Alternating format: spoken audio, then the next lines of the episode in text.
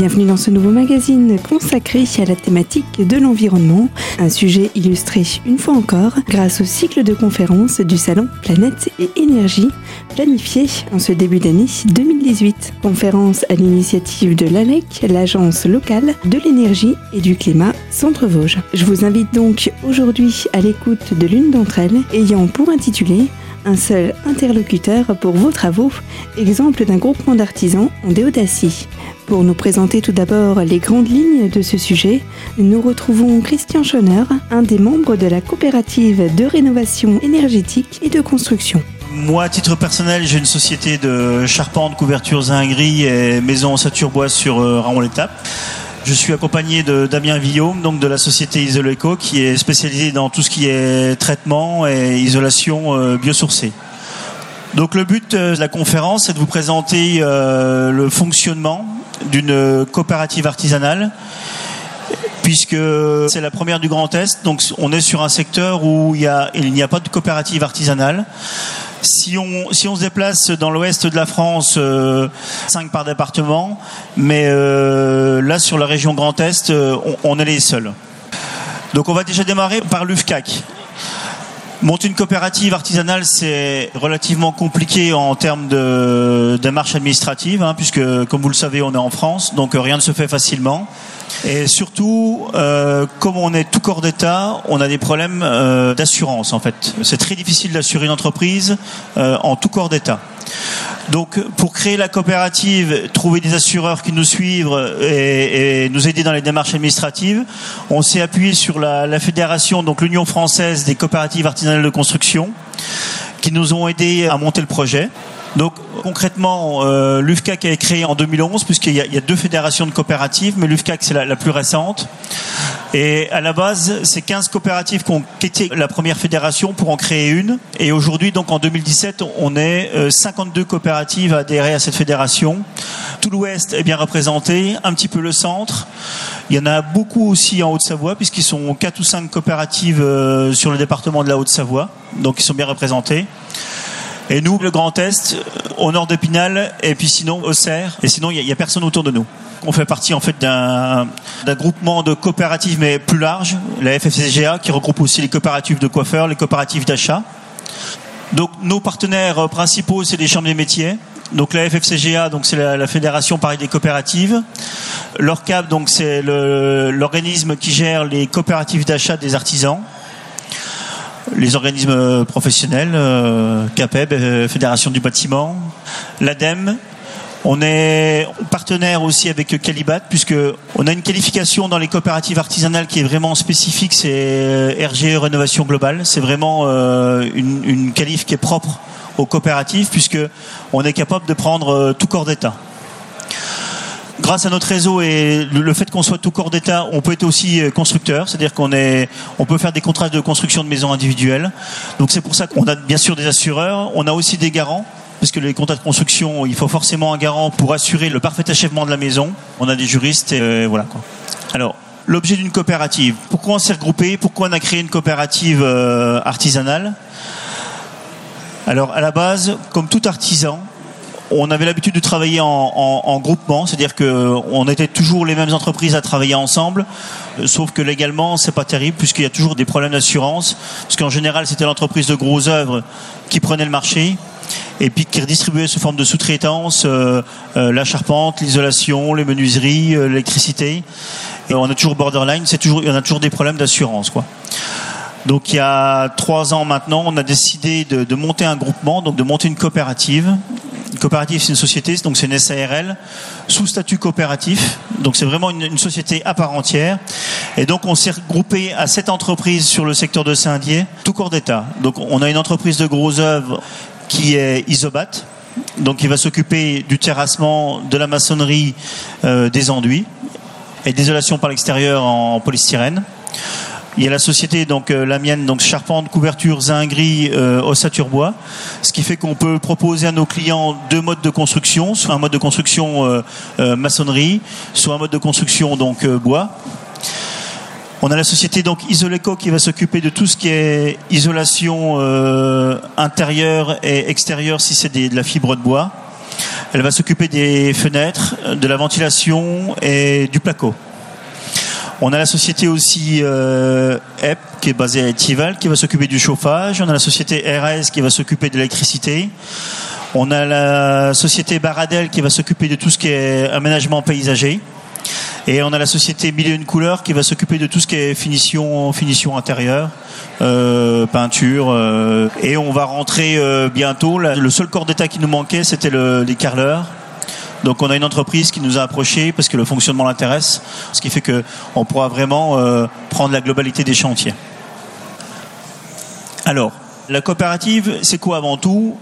Nous, on a monté une coopérative, c'était en fait pour mettre nos réseaux en commun, parce que chaque entreprise, euh, donc les sept entreprises, elles ont euh, en moyenne 30 ans d'existence. hein, si on fait une moyenne sur les sept entreprises, elles ont une trentaine d'années d'existence.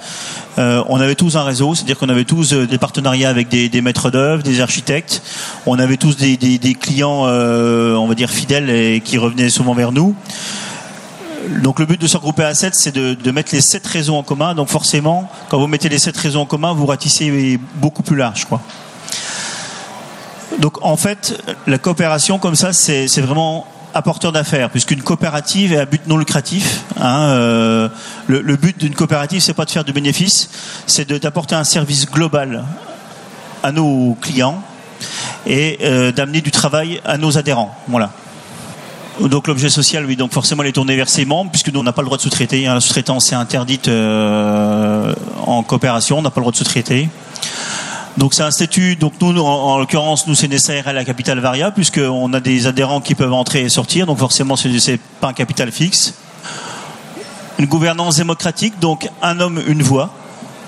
C'est-à-dire que quelle que soit la grosseur de l'entreprise, donc l'entreprise Isobat qui a 35 salariés et on a le chauffagiste qui a un salarié. Donc, quelle que soit la grosseur de l'entreprise, euh, vous avez le même poids dans la coopérative. Voilà. La, seule différence, c'est que sur euh, sur les sept adhérents, il y a trois co-gérants. Pourquoi? Parce que les, assureurs nous, nous imposent d'avoir quand même des représentants euh, à qui s'adresser au niveau administratif, quoi.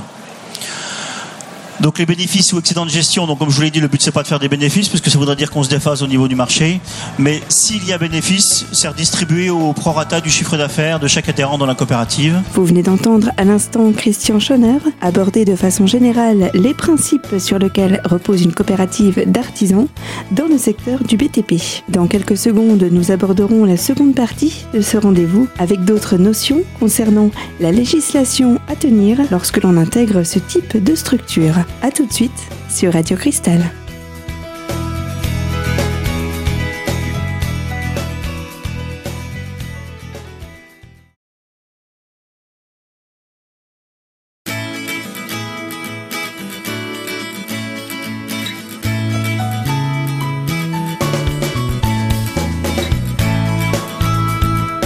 Retour sur les fréquences de Radio Cristal. Nous poursuivons l'écoute de cette conférence, toujours en compagnie de Christian Schoner. Voici, comme indiqué précédemment, d'autres détails organisationnels qui impactent au sein d'une coopérative d'artisans. La responsabilité de chaque adhérent est limitée. euh, en fait, c'est au cas où ça viendrait à mal se passer au niveau de la coopération, l'adhérent ne, ne risque pas de mettre en péril son entreprise. Et puis donc la, coopérative est exonérée d'impôts sur les sociétés puisque chaque adhérent en payant des impôts déjà dans sa société, on peut pas payer deux fois quoi. Donc on est on exonéré d'impôts sur les sociétés. Donc c'est pour ça qu'on arrive à être euh, compétitif en termes de, tarifs puisqu'on on limite tout ce qui est frais de structure et puis donc on va aussi euh, limiter tout ce qui est impôts euh, et taxes quoi. Alors, communication, mutualisation des coûts de communication. On ne fait pas trop forcing là-dessus puisque bon, on a démarré euh, fin 2015 et c'est surtout nous ce qui nous intéresse, c'est vraiment le bouche à oreille et, et nos réseaux. Alors, ce qui fait la force d'une coopérative, c'est que le client final, euh, quel que soit son projet, il a un interlocuteur unique. C'est-à-dire qu'il ne va pas avoir à gérer euh, les 7-8 entreprises artisanales sur son chantier ou entre guillemets, euh, bah, soit il prend un architecte ou un maître d'œuvre et là ça pose pas de problème, soit le, le client s'il souhaite faire des travaux et gérer les travaux lui-même, soit il a des connaissances techniques, soit il a beaucoup de temps parce que gérer les artisans euh, ça peut être compliqué, surtout pour une personne entre guillemets qui n'est pas technique ou euh, il aura peut-être tendance un peu à se faire euh, rouler dans la farine et il va, il va gérer tous les aléas des chantiers. C'est-à-dire que quand euh, l'électricien sera là, c'est le plaquiste qui sera pas là, ou vice versa. Et donc du coup, le, le- les, les chantiers prennent du retard. Alors, qui est l'interlocuteur unique? Alors, l'interlocuteur unique, comme je vous ai dit tout à l'heure, c'est le réseau qui nous amène les affaires, en fait. Donc, en l'occurrence, par exemple, si c'est l'entreprise de gros œuvres qui est contacté par un client ou qui a un client qui lui dit ben, euh, occupe-toi des travaux, ce serait l'entreprise qui a amené le marché à la coopérative. Comme il connaît le client, c'est l'entreprise là qui va gérer le chantier. Donc un interlocuteur unique, un devis alors, les devis, bien entendu, sont détaillés par lot. Vous avez le lot gros œuvre, le lot charpente, le lot électricité, le lot plomberie. Mais le client, il a qu'un seul devis. C'est-à-dire que si il y a un souci après les travaux, il sait à qui s'adresser, quoi. Hein, euh, ou même pendant les travaux, il sait à qui s'adresser. Contrairement à, je vous dis, quand vous avez 7-8 artisans, euh, si jamais il y avait un souci, euh, c'est jamais de la faute de, de c'est de la faute de l'autre. Là, il n'y a pas de problème puisque vous avez une seule entreprise sur le chantier.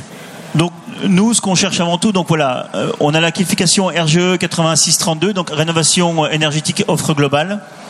Alors ça, c'est une qualif qui est très très compliquée à, avoir. Donc nous, on a pu l'avoir puisque chaque entreprise du groupement, donc mis à part le peintre, hein, bien entendu, est déjà RGE à titre individuel. Donc on a pu obtenir cette qualification-là, qui est, je vous dis, assez rare.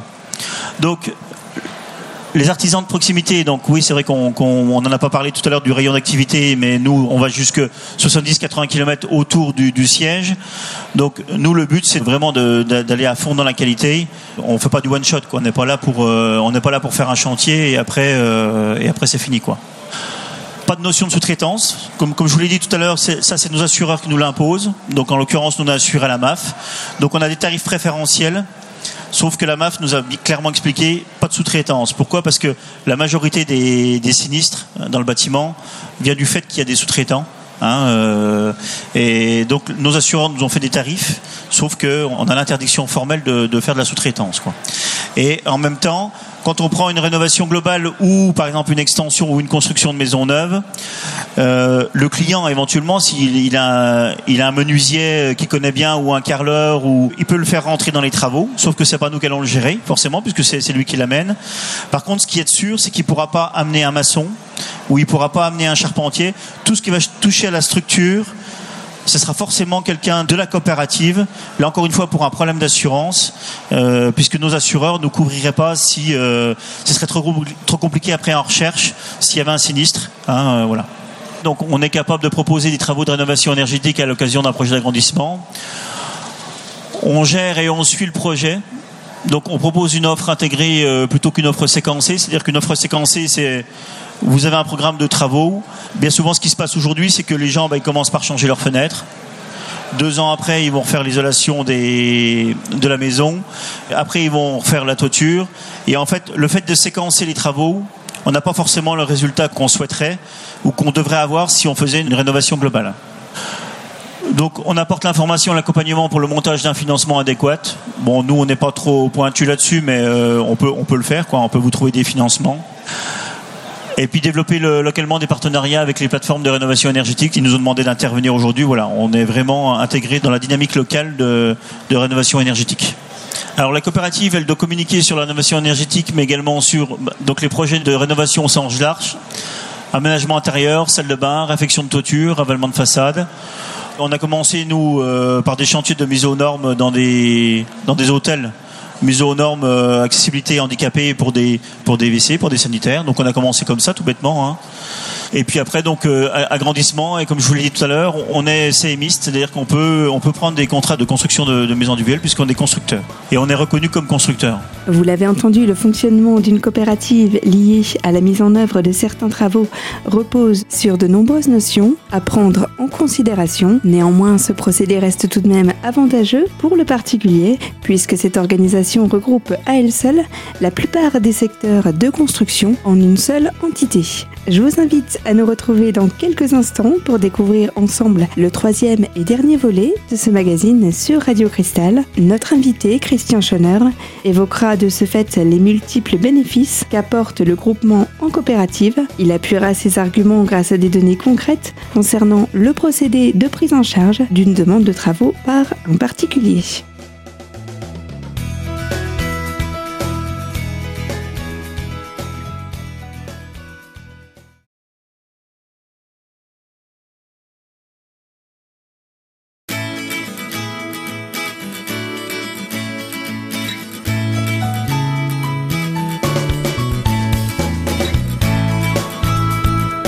Vous êtes toujours branchés sur les ondes de Radio Cristal, votre radio locale, avec cette conférence issue du salon Planète et Énergie qui s'égrène. Sans plus attendre, je vous laisse poursuivre cette écoute. Christian Schnoer aborde cette fois-ci la manière pratique avec laquelle une coopérative d'artisans propose leur savoir-faire à un client lambda. Il s'axera ensuite sur le côté management en interne d'une coopérative afin de correspondre et satisfaire au mieux les différentes demandes des usagers.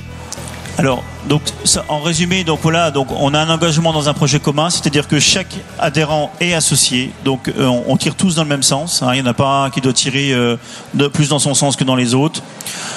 Comme je vous l'ai dit tout à l'heure, un homme, une voix, un partage équitable, une solidarité entre les entreprises, ça c'est primordial, puisque sinon ça ne peut pas fonctionner communication commune et visibilité, indépendance économique des artisans, c'est-à-dire que chaque entreprise reste euh, patron de sa propre société, hein, euh, elle ne dépend pas de la coopérative. Développement économique des artisans, c'est ce que je disais tout à l'heure, c'est le la coopérative est, est avant tout un apporteur d'affaires. Et puis amélioration de l'efficacité et de la qualité, puisque, comme je vous l'ai dit tout à l'heure, quand le maçon euh, vient gérer un chantier en rénovation globale, forcément, il va s'intéresser aux travaux d'isolation, il va s'intéresser aux travaux d'électricité, il va s'intéresser aux travaux de plomberie, de charpente. Donc, on va dire qu'il monte en gamme lui aussi, puisqu'il va être obligé de s'intéresser aux problématiques des autres intervenants. Quoi. Combien de chantiers avez-vous déjà réalisés depuis la création de la CREC? Alors, comme je disais tout à l'heure, nous on a démarré en décembre 2015, donc c'est une société qui est toute récente. 2016, on a eu une année, on va dire, euh, où on a fait des devis. Donc il y a eu beaucoup d'inertie au départ, hein, le temps de faire les devis, que ça vient de signer. Donc 2016, on a fait deux chantiers. Et 2017, on a fait à peu près une petite dizaine de chantiers. Mais en fait, la croissance, 2016, euh, on a fait 30 000 euros de chiffre d'affaires. 2017, on a fait 450 000. Donc, euh, vous voyez ce que je veux dire? La croissance est exponentielle, quoi. Hmm, hein, euh, alors, elle ne sera pas exponentielle longtemps parce qu'il arrivera un moment, c'est nous qui arriverons plus à suivre. mais euh, voilà. Alors justement, c'est une question. Si vous n'arrivez pas à suivre, vous faites comment? Eh ben, on refuse, tout simplement. On, refuse parce qu'on ne peut pas sous-traiter. Donc déjà, il hmm. n'y a, a, pas ce problème de, de sous-traitance qu'on peut voir des fois sur les gros chantiers comme je disais tout à l'heure, avec les malfaçons qui en découlent, puisque forcément, s'il y a des sous-traitances, il y a, des prises de marge quelque part, et puis le, dernier maillon de la chaîne, ben, il, lui reste les yeux pour pleurer, quoi. Oui, oui. Hein, voilà c'est la mode, le guichet unique. C'est bien parce que on les quitte d'aller patauger un peu partout. On sait à qui s'adresser.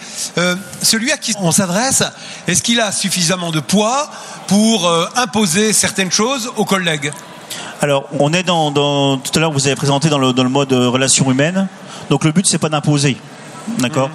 Le but, c'était pas d'imposer, mais en même temps, comme, euh, comme on va dire, la, gestion des chantiers est tournante. Naturellement, on essaie de travailler en bonne intelligence parce que si on fait le, mulet, on va dire, sur un chantier, euh, le jour où on va gérer le chantier, on va avoir leur tour de bâton. Donc forcément, on est, on est obligé de, s'intégrer dans le groupe et, d'aller, d'aller tous dans le même sens. Parce que ce que je disais tout à l'heure, ça peut pas fonctionner. Hein. De l'instant que il suffit qu'une entreprise euh, rame à contre-courant et, le, bateau n'avance plus, quoi. Bah hein, ou il tourne en rond. Parce que je pense que chacune des entreprises a peut-être aussi d'autres chantiers individuellement. Oui. Alors, ça fait partie aussi des engagements. Euh, alors c'est pas facile. Hein. Ça fait partie des engagements de chaque associé de la coopérative. La coopérative doit être prioritaire. Alors c'est un engagement moral, mmh. hein, euh, mmh. mais forcément la coopérative doit être prioritaire. Tant qu'on est en rénovation, c'est déjà une chose, mais dès l'instant qu'on devient constructeur, qu'on a des contrats de construction de maisons individuelles, vis-à-vis du client, on s'engage sur un, délai euh, de travaux. Donc vous comprenez bien que si on plante le chantier, ça va nous coûter cher. Quoi. Il faut surtout pas qu'on plante le chantier. Quoi. Monsieur Jenner, lorsque vous avez un porteur de projet qui vous contacte, vous par exemple, euh, et qui a plusieurs travaux à faire dans la maison, il rencontre euh, l'ensemble de vos collègues ou seulement une personne et vous, vous chargez de rencontrer les autres? Alors, est-ce qu'il y a une réunion préalable par exemple? Oui, alors la première approche, en général, on essaie d'y aller tout seul. D'accord. Pour déjà dégrossir le, voilà dégrossir le chantier. Hmm. Euh, c'est pas la peine qu'on vienne euh, les sept si entre guillemets ça va concerner le maçon et le charpentier. Donc on essaye toujours d'avoir une, réunion euh, entre le prospect et l'intervenant de la coopérative qui a été contacté. Là on va dégrossir le sujet et après on va se déplacer avec les, les corps d'État concernés. D'accord. Alors, c'est pas évident, hein, c'est vraiment une approche euh, qu'on a appris à, à avoir, puisqu'au départ, euh, c'est pareil, les- on faisait un petit peu peur aux clients, on débarquait à 5-6 entreprises, on garait les camionnettes n'importe comment, tout le monde posait des questions, et du coup, euh, le, le client, il était un petit peu perdu, quoi. Il a un peu peur. Voilà. Donc là, la, la première réunion nous permet déjà de voir s'il faut des plans. Parce que si on n'a pas de plan, on part vraiment dans le vide. hein. Donc il y, a des- a projets où on a vraiment besoin de plans. Quand le client veut transformer sa maison, créer des pièces, avoir une extension, on commence déjà euh, par lui dire, bah voilà, il faut des plans. Si c'est un projet de, petite ou de moyenne portée, on, on a une entreprise qui est un dessinateur, donc on va s'occuper des plans. Si c'est un peu plus important, on le met en relation avec un maître d'œuvre ou un architecte qui nous fait travailler, d'accord? Et euh, le client va traiter en direct avec le, le maître d'œuvre ou l'architecte. Et une fois qu'on a le cahier des charges et les plans, on va pouvoir, euh, on va pouvoir intervenir euh, à chaque entreprise euh, et voir avec le client affiner le projet, quoi. Voilà. Alors je pense que vous réunissez régulièrement entre vous, Oui. au sein de la CREG, pour La euh, parler La craque. oui, la CREG, au sujet des chantiers en cours ou des chantiers potentiels, je suppose. Oui. Racontez-nous comment vous vivez votre coopérative. Alors, à la création, on se réunissait souvent. Après, on a eu des périodes où on se réunissait tous les 3-4 mois. Mais là maintenant, avec, comme on a plusieurs chantiers en route, on a remis euh, déjà une réunion euh, mensuelle pour justement pour, euh, Faire le point. pour, ouais, pour faire le point et puis pour scuser tous les problèmes qu'on pourrait avoir sur les chantiers. Hein, pour justement tous les problèmes qu'on rencontre sur les chantiers, il faut tout dégrossir, tout dire. Voilà, je veux dire, faut, faut vraiment qu'on se parle entre nous pour dire voilà, là ça va pas, là il faut modifier, faut modifier notre approche, faut modifier notre façon de faire pour monter en, en qualité, quoi. Donc là, on a des réunions, on a des réunions mensuelles, hein, puisque euh, on a trois, quatre chantiers en cours maintenant, donc on peut plus se permettre d'avoir une réunion tous les trois, quatre mois. Ce serait trop long dans la durée, quoi. Monsieur Chenet, vous qui avez une expérience de presque deux ans, euh, quel est votre sentiment? C'est une réussite? C'est à peaufiner? C'est une bonne chose? On incite les collègues à faire pareil? Alors, j'ai une expérience de deux ans dans la, coopérative, dans la CREC, mais je suis aussi le président de la, SCAB. Donc la SCAB, c'est la coopérative euh, d'achat de Taon. Donc là, ça fait dix ans que je m'occupe de, la coopérative. Donc dans le mode coopératif, on va dire, voilà, j'ai dix ans d'expérience. Et en fait, euh, ça marche tellement bien dans les coopératives d'achat d'artisans qu'on a décidé, voilà, on a transposé ça.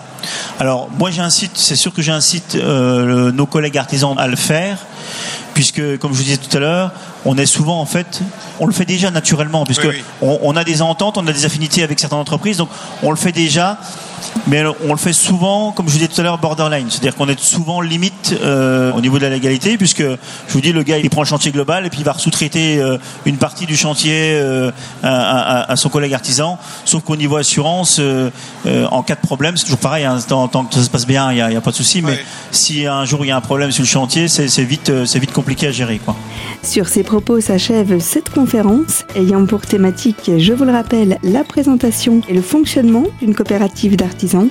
Un sujet abordé par Christian Schnauer, membre de la coopérative de rénovation énergétique et de construction. Cette écoute intervenait dans le cadre d'un cycle de conférences du salon Planète et Énergie, mis en place au Centre des Congrès d'Épinal en janvier dernier, sur invitation de l'ALEC, l'Agence locale de l'énergie et du climat Centre-Vosges. Je vous donne bien évidemment rendez-vous prochainement dans la radio au cœur des Vosges pour développer ensemble d'autres thématiques. Alors restez bien connectés sur nos fréquences et retrouvez dès à présent cette conférence en intégralité sur notre site web radiocristal.org sous la rubrique podcast. À bientôt.